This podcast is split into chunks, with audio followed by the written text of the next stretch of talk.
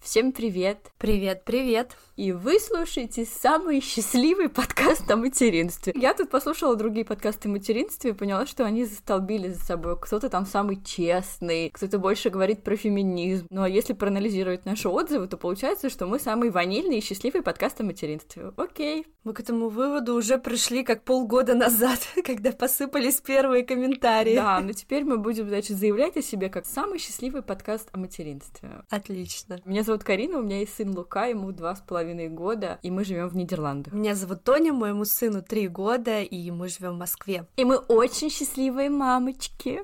Да-да-да. Не, ну а что, мне нравится. Нельзя же сказать, что мы нечестные, правда? Мы же честны в своих разговорах. Конечно. Поэтому нету никакой такой маски счастья. Это все искренне. И раз мы честные, я сейчас расскажу, как одна счастливая мама чуть не проспала запись подкаста. И это не Карина. Не знаю, о ком ты. А тебе. Я рассказываю девочкам. Вчера Олег решил остаться у бабушки. И она сегодня решила выспаться. Я была уверена, что у меня уже внутренние часы настроены так, что я не смогу встать позже восьми. Да, поэтому в 10 Карина ее просто будила, звонила во все эти телефоны. Удивительным образом я поняла, что это не так. Тони проснулась, сидит вот тут в пижаме лохматая. Таким выпуском тоже быть. Конечно. Не только же ночью уставшим записывать. Если у меня будет заплетаться язык, путаться мысли, войдите в положение. Вчера у меня был вечер без ребенка. Он прошел великолепно, и сегодня я выспавшаяся, еще немножко не понимающая, что вокруг Эх, происходит. Соня, ты себя топишь с учетом того, что нас слушают много мам детей до года, которые еще точно не выспались. Но, но я могу сказать, что до трех лет я была с ребенком один на один, ну точнее с моим мужем, поэтому сейчас я имею право.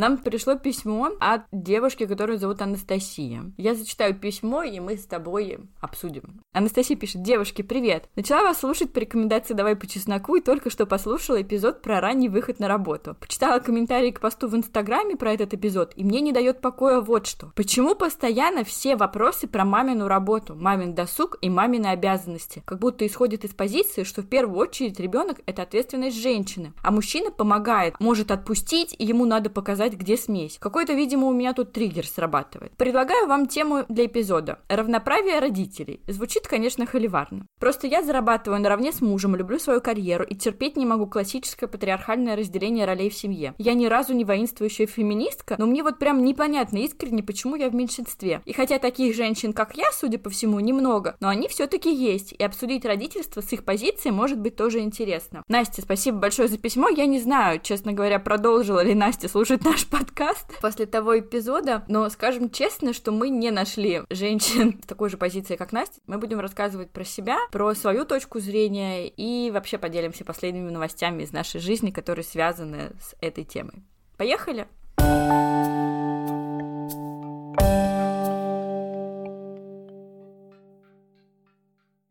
Я знаю, что в твоей жизни произошли глобальные изменения. Я вышла из декрета на работу на полный день но я, как и большинство людей сейчас, работаю удаленно. Но да, процесс вот именно выхода моего из декрета произошел, и теперь я та самая мамочка, которая работает, совмещает ребенка, быт. Но я работаю только две с половиной недели, поэтому я еще фигово, так вам скажу, все совмещаю. У меня получается хорошо работать и быть с ребенком, но Мгм. пока вот я с бытом и со всем остальным не очень разобралась. Ну ничего, еще только две с половиной недели, сейчас разберешься со всем. Но я тебя, правда, поздравляю, знаю, насколько для тебя было важно реализоваться, э, как в материнстве, так и в карьере, поэтому мне кажется, это очень хороший шаг для твоего будущего. Да, но тут нужно пояснить, что я вот, ну, не карьеристка в классическом таком понимании, просто в моей жизни были боссы женщины, и на данном этапе моя начальница женщина. Я не из тех женщин, которые работают после рождения ребенка, абсолютно Мгм. точно точно мои приоритеты сместились, и я за правильный work-life balance. Я считаю, угу. что я должна быть и мамой хорошей, и классно делать свою работу. Мне кажется, что в первую очередь для нас с тобой важно какое-то ощущение внутренней реализации, то есть быть полезной в каком-то деле, быть компетентной в каком-то процессе, да, чтобы наша жизнь была в какой-то такой стагнации. Вот, мне кажется, стагнация нас с тобой иногда убивает. Вот, поэтому... Ну да, да, если мы ничего не делаем и ничего не хотим, это признак того, что у нас депрессия. Поэтому если наши мужья решат послушать этот эпизод, я бы хотела повторить еще раз специально для одного прекрасного мужчины Максима, что если женщина много чего хочет, это лишь значит, что у нее все в порядке. А если она ничего не хочет, это признак депрессии у этой женщины. Потому что я часто слышу,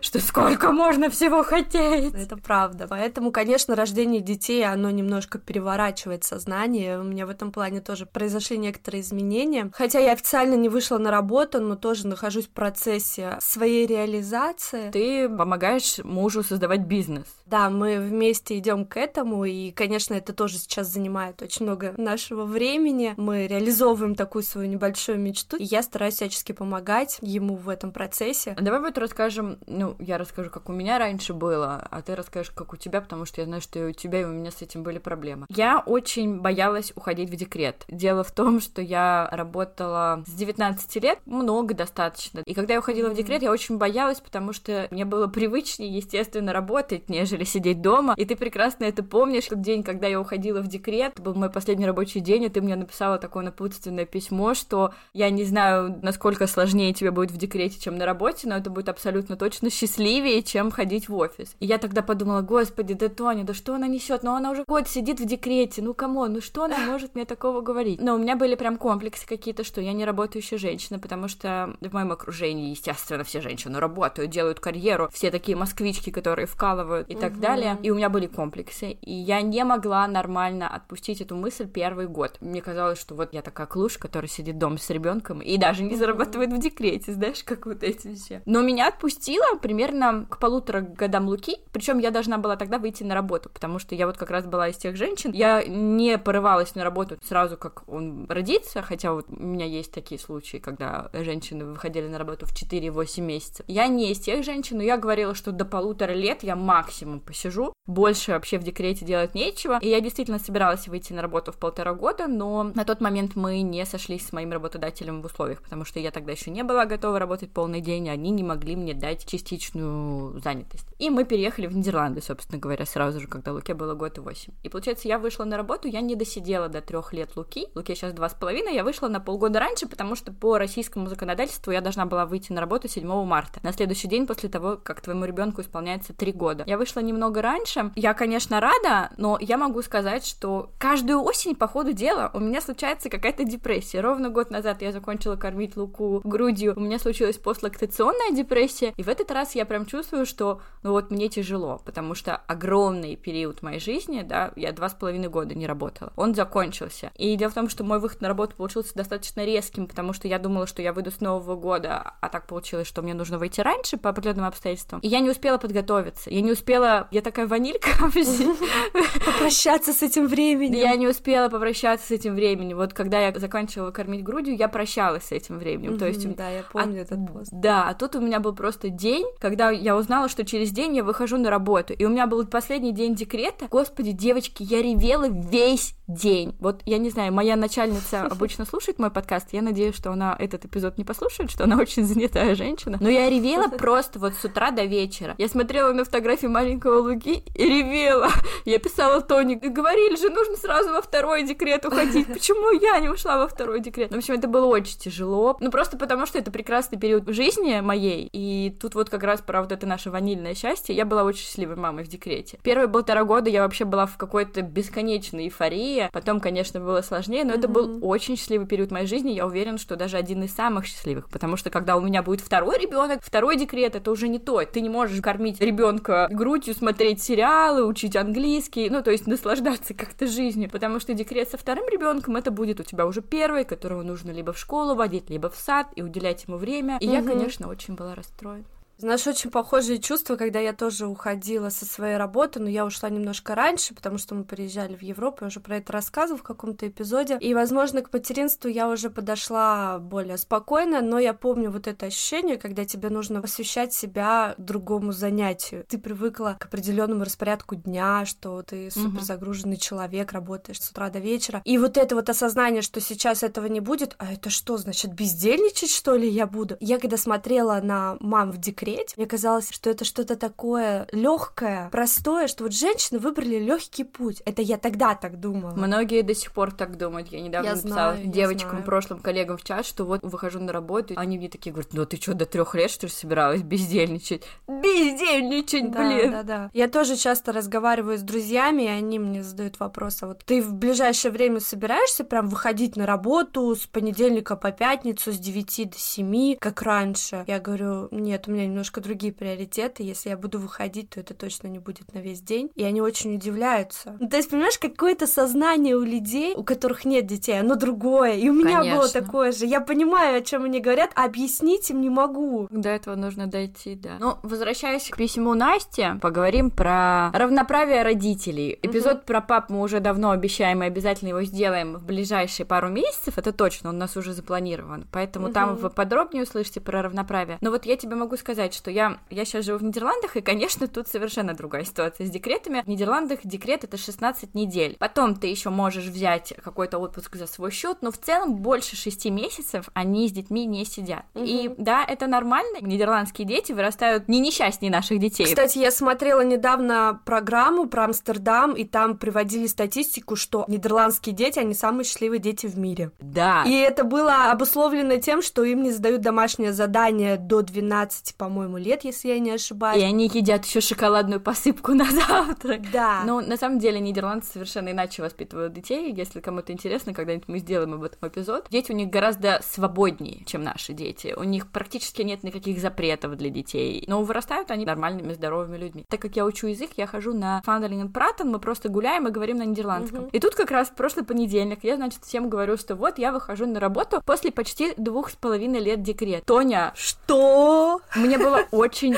долго и очень сложно объяснять, что у нас в России... Россия — это одна из немногих стран, где женщина может не работать три года. Да, в Америке декрета вообще нет, только в некоторых штатах. В Европе, в некоторых странах он до года, но в целом такого, как в России, нет нигде. Но тут нужно понимать, что во многих странах декрет оплачивается полностью. То есть даже год декрета в Германии или в Эстонии, он оплачивается полностью. В России он оплачивается не больше 50% твоей зарплаты, если твоя зарплата не выше 44 тысяч рублей. То есть сколько бы ты ни зарабатывал, это очень небольшая часть твоей зарплаты. Если переводить это на евро, то это вообще копейки. После полутора лет в России мама получает 50 рублей в месяц. То есть я даже не смогла объяснить, сколько центов это местным, да, потому что это меньше евро. Меньше евро женщина получает за то, что она сидит дома с ребенком. И, конечно, не все семьи могут себе позволить, чтобы один член семьи не зарабатывал. Я понимаю, что есть такие семьи, где женщина зарабатывает так же, как мужчина, и ее вклад это 50% семейного бюджета. И муж не станет зарабатывать больше от того, что его женщина ушла в декрет. И, конечно, получается, семье придется более сжато себя чувствовать. Отсюда и возникает, может быть, про то, что и говорит Анастасия, осуждение общества. Да. Она же говорит, что почему в нашем обществе не принято, что женщина выходит на работу и зарабатывает наравне с мужчиной. Ну, потому что зарплаты женщин на самом деле в России зачастую гораздо меньше, чем зарплаты мужчин.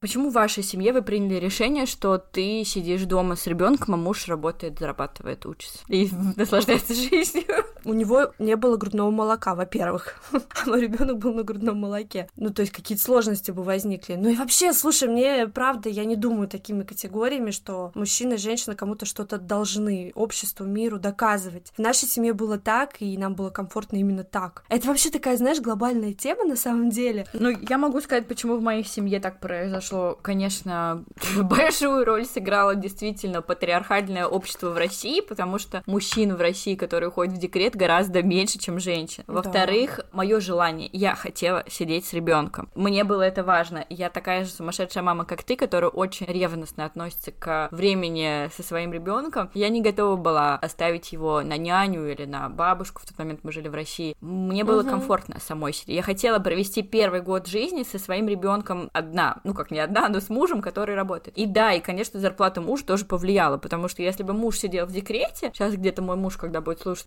поперхнется. Ну, нам было бы тяжело жить, потому что моя зарплата меньше, чем зарплата мужа. Если бы мы зарабатывали наравне с мужем, возможно, мы бы стали обсуждать этот вопрос, кто из нас уйдет в декрет. И, скорее всего, ушла бы в декрет все равно я. Но в целом, в нашей ситуации я зарабатываю меньше, чем мой муж. У меня мужчина бы, допустим, не поступил так, у него другие интересы, ему было бы это тяжело. Я знаю, есть такие мужчины, вот, допустим, как мой папа, да, я приведу пример, ага. который и пеленки постирает, и попу помоет, и подгузник поменяет. У меня мужчина совершенно по-другому устроен. Да, он это может все делать, но это будет ему намного тяжелее сделать, чем мне, намного дольше сделать, чем мне, потому что но у, у тебя все-таки мозг... получается патриархальный да. склад семьи. Да, Наверное, да. Я просто к тому, что вот я очень много разговаривала об этом с нидерландцами, с нидерландками. Конечно, нидерландки, когда узнали, что в России женщина до трех лет сидит дома с детьми, они сказали, а муж почему не сидит?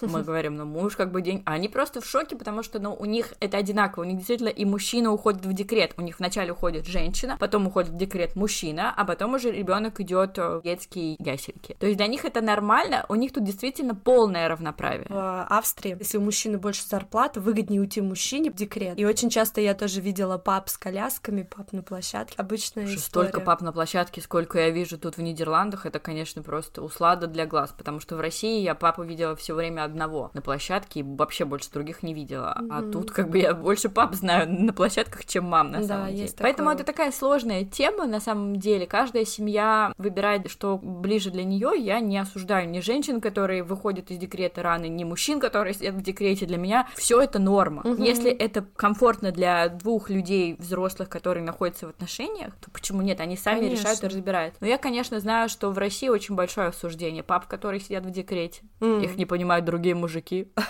Скорее всего, да, скорее всего.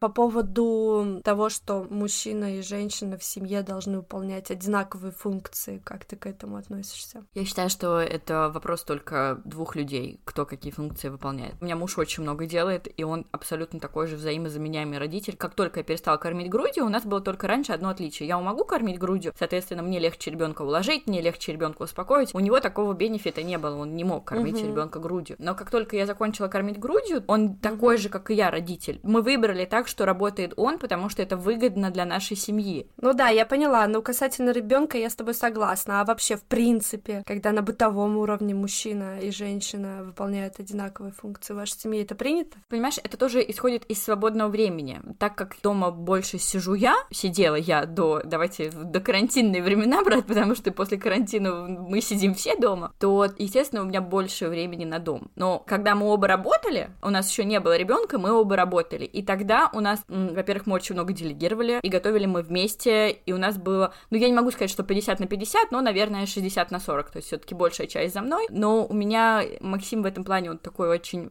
я, ты знаешь, как про детей говорят, удобный, но вот он в этом плане такой какой-то удобный муж, он не требует вот этого всего, ты женщина, ты должна готовить, стирать, убирать, нет, но в моей семье, когда я была ребенком, да, конечно, папа работал, а мама и работала, и дом убирала, и готовила, и я выросла как раз вот в семье, в супер патриархальный. Но у меня есть подруга, которая замужем за испанцем. И это, конечно, совершенно другой вид семьи, и это очень интересно наблюдать со стороны, потому что вот там как раз, да, там абсолютное деление обязанностей 50 на 50, да, у нее тоже работает муж, а она сидит в декрете, у нее уже второй ребенок подряд родился, но муж там делает, ну, очень много всего, и я, конечно, ей говорю, что ей очень повезло, потому что, ну, вот у моих русских подруг, конечно, совершенно по-другому все. Но она говорит... Наверное, мой папа испанец. Твой папа белорус. Белорусы круче любых испанцев. Это что-то близкое. Да, да, да. Вот. Она говорит, что у нее европейский мужчина, и это совершенно... Ну, тут, правда, если сравнивать русских мужчин и европейских мужчин, конечно, угу. европейские мужчины, они к партнерству стремятся, нежели чем русские мужчины. Ну да, согласна. Вот я как раз выросла в такой семье, где папа с мамой очень много работали, и я выросла в такой картине мира, где мужчина и женщина могут все и друг друга заменяют. В моей жизни угу. я буквально, вот ты не поверишь, вчера мы с мужем на эту тему разговаривали, и я говорила, что я вообще не парюсь насчет этого. Вот правда. Я не парюсь, что ты не моешь тарелку за собой, потому что мне это делать несложно, мне это сделать в какой-то даже степени приятно. Если я говорю, Вов, я устала, пожалуйста, сделай, он все сделает и сделает это качественно. Но большую часть времени этим всем, конечно, занимаюсь я, это мой язык любви, поэтому каждая семья принимает решение насчет этого самостоятельно. У нас, наверное, все-таки домашние обязанности. Есть вещи, которые делает только Максим, э, есть вещи, которые делаю только я, потому что, ну, там, он не любит что-то делать по дому, я что-то не люблю, делает он. Так в нашей семье заведено. Тоже надо понимать, что мы достаточно все еще молодые семьи, да, там вы с Вовой в браке 5 лет, мы с Максимом 4 года женаты, и, наверное, еще что-то будет добавляться, и, может быть, через 10 лет все-таки мы будем такие. Да, согласна. Брак он действительно меняет, потому что Вова до брака он был немножко другим. А мы уже в своей семье решили, что у нас будет так, а не иначе. Ну, я говорю про вот как раз-таки какие-то семейные установки, из которых мы выходим, и потом погружаемся в свою семью и пытаемся их как-то привнести. Мы тоже когда-то с Максимом обсуждали именно эту тему, и мы поняли, что у нас достаточно партнерские отношения. Но в любом случае мнение каждого из нас всегда важно, и в вашей семье точно так. И мне вообще кажется, что мнение женщины, оно такое финальное. Даже при всех переездах, да, и ты переезжала. Угу. Я не уверена, что если бы ты сказала Вове, что ты не хочешь ехать, вы бы поехали. Нет, конечно. Ну да, конечно. Проблемы у нас пока по этому поводу не возникает.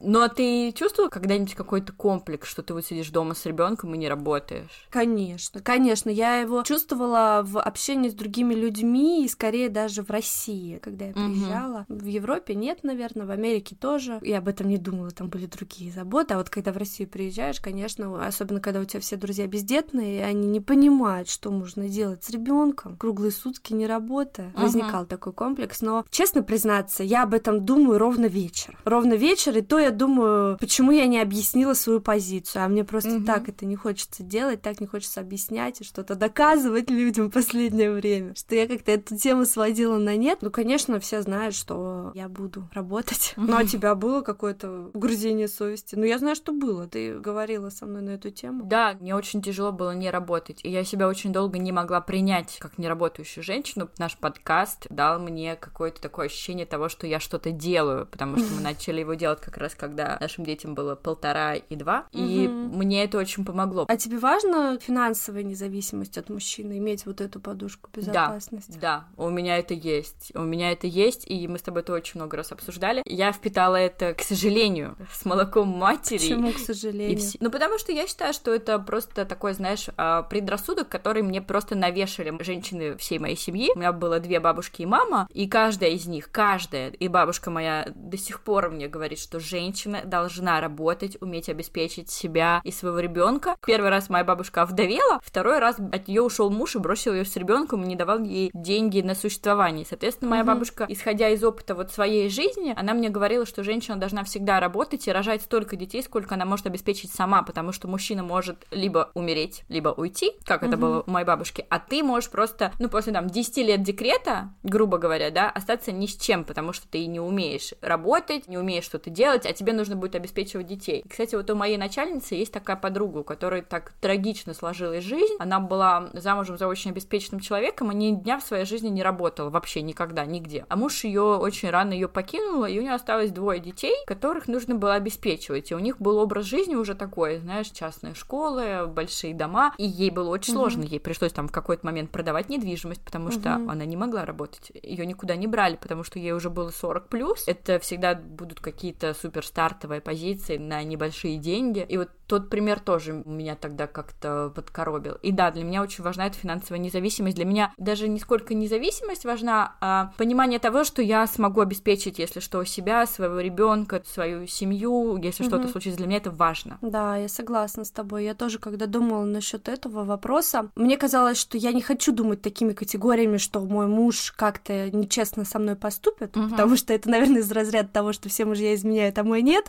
Но мне правда искренне не хотелось так думать. Из мысли о том, что действительно в жизни бывает всякое, женщина, да, должна уметь себя прокормить и более угу. того прокормить своих детей. Конечно, да. какое-то ремесло, дело, что-то такое, куда она может в любой момент окунуться и принести домой деньги. Поэтому это очень важно в наше время. Да, для этого все-таки, видимо, все равно важно не полностью растворяться в семейной бытовой жизни. Конечно, но ты знаешь, я раньше тоже с осуждением думала о тех девушках, которые растворяются в материнстве. Есть же такие дамы, и это же тоже как-то гармонично смотрится, когда женщина полностью вот посвящает себя быту, семье. И это тоже правильно. Конечно, это нельзя конечно. осуждать. Это есть, и это тоже прекрасно в своем проявлении, поэтому... Конечно, нет, уже все люди разные. Что далеко ходить? У нас с тобой есть наша одногруппница, да, которая сейчас да. родила четвертого ребенка. Я про нее и говорю. Я бесконечно рада и понимаю, что есть женщины, которые вот прям созданы для материнства. Ну вот ты согласись, что мы, когда учились с ней, мы понимали, что этот человек создан для материнства. У нее все мысли, все ее действия, поступки и слова были да, только об этом. Семье. Это человек, который шел к своей цели, который ее добился и очень гармонично в ней смотрится. Ну, а вот я очень, наверное, цинична, или даже не сколько цинична, сколько вот моя мама и бабушка во мне говорят, а если, не дай бог, что-то случится с ее мужем, а у нее четверо детей, каждому из которых нужна школа, высшее образование и место, где жить. Ну вот как? Моя жизнь, на меня, к сожалению, научила, что бывает такое, что люди могут уйти слишком быстро в один день и все. То есть я себя комфортно чувствую, вот я сейчас вышла на работу, да, uh-huh. опять, и у меня все, у меня отлегло, я опять начала получать свою зарплату, этот вопрос закрыт, я прекрасно себя чувствую счастлива в семье, я счастливая мама, uh-huh. я работаю, получаю деньги, но вот когда у тебя четверо детей, я всегда смотрю на нее и думаю, блин, она вот этого не боится, но я думаю, что нет, она не мыслит этими категориями. Но я вот из тех женщин, которые, к сожалению, этим мыслят, и я вот не смогу так спокойно наслаждаться всем этим, не имея какой-то финансовой независимости. Для меня, к сожалению, это важно. Я тоже согласна, что это важно, но... Ну вот, понимаешь, в моем случае это просто навешенный стереотип моими родственниками. Я понимаю, что там, да, моя бабушка основывается на своем опыте, моя мама основывалась там на своем каком-то опыте, но иногда мне это мешает жить. Это правда, mm-hmm. мне это мешает где-то просто наслаждаться всем тем, что у меня есть. Но каждый выбирает сам для себя.